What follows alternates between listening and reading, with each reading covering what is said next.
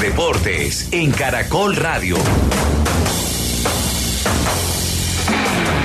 Millonario sigue perdiendo hombres para el inicio de los cuadrangulares cuando mañana enfrente a Independiente Medellín a las 8 de la noche en el Atanasio Girardot. Se confirmó que el equipo azul no contará con Larry Vázquez ni con Juan Carlos Pereira, ambos por molestias musculares, además de la ya conocida lesión de Daniel Cataño.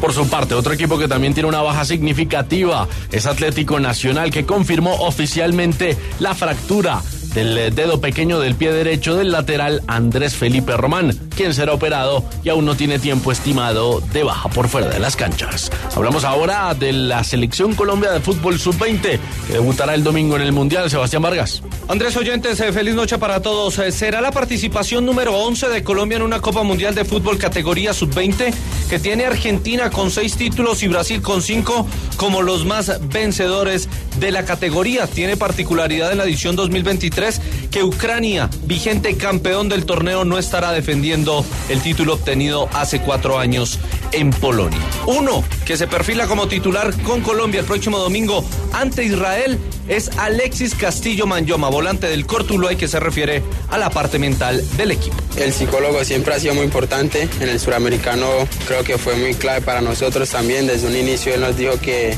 íbamos a vivir una montaña rusa de emociones, así como él lo dijo, así fue. Y siempre en cada sesión él trató de manejar, pues, de platicarnos sobre las emociones que íbamos a tener y siempre y siempre desde un inicio creo que nos advirtió lo que podía pasar y creo que estuvimos muy bien preparados y él siempre ha sido muy importante en este grupo.